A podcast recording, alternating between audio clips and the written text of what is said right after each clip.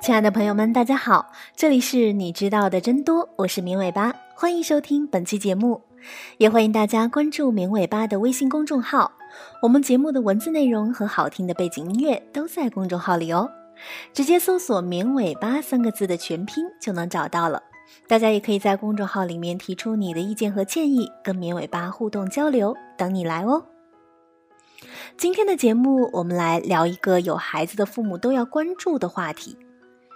不知道大家有没有看过这样的一篇文章，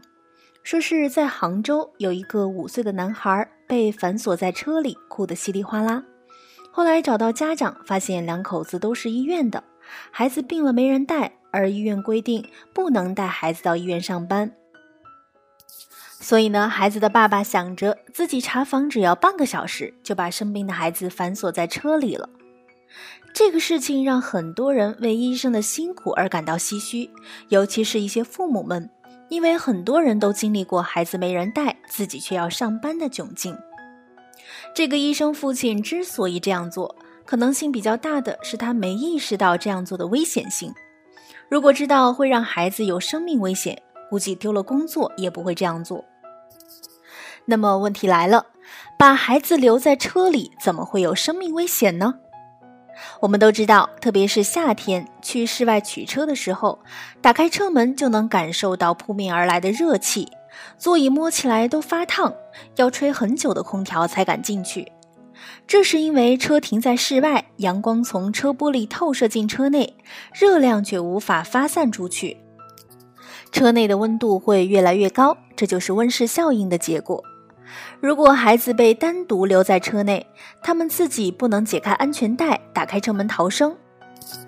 里面越来越热，而他们的体表面积相对体重更大，在高温环境下更容易丢失水分，体温的调控能力又不如大人，对外界的高温也更敏感，很快就会发生脱水、中暑、休克，甚至死亡。美国有一个视频宣传片，提醒家长不要把孩子单独的留在车里。这个视频大家可以在绵尾巴的公众号里面找到，有孩子的父母一定要看一下。视频最后说，在美国每十天就有一个孩子被留在车内热死，从1998年起，已经有575个孩子因此死亡。只需要15分钟就可以给孩子带来致命性的脑肾损伤。在很多国家，单独把孩子留在车内是要上法庭的。如果是故意这样做，那就是犯罪。有人可能会觉得，只有把车窗关闭，放在太阳底下晒，才会有这种危险。而我们最开始说到的这个医生父亲，给车窗留了条缝，而且是在下雨天的早上，半个小时是没事的。但事实并非如此。有人做过实验。一辆蓝黑色的车关上车窗，一辆浅灰色的车开着车窗，放在三十四度的室温下。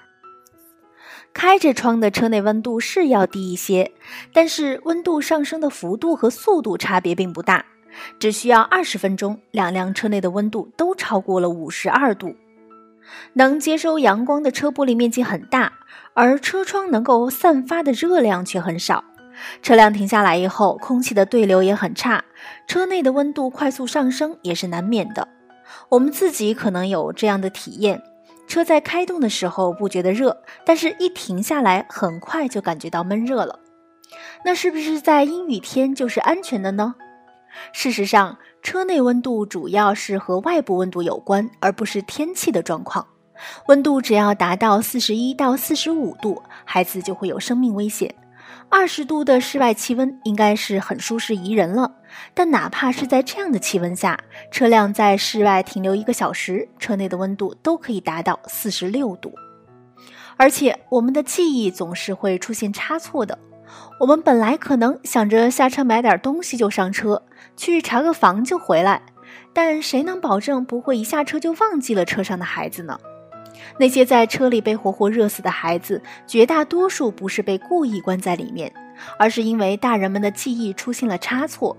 更何况，在我们的治安环境下，让孩子单独待着，万一有人把他抱走了呢？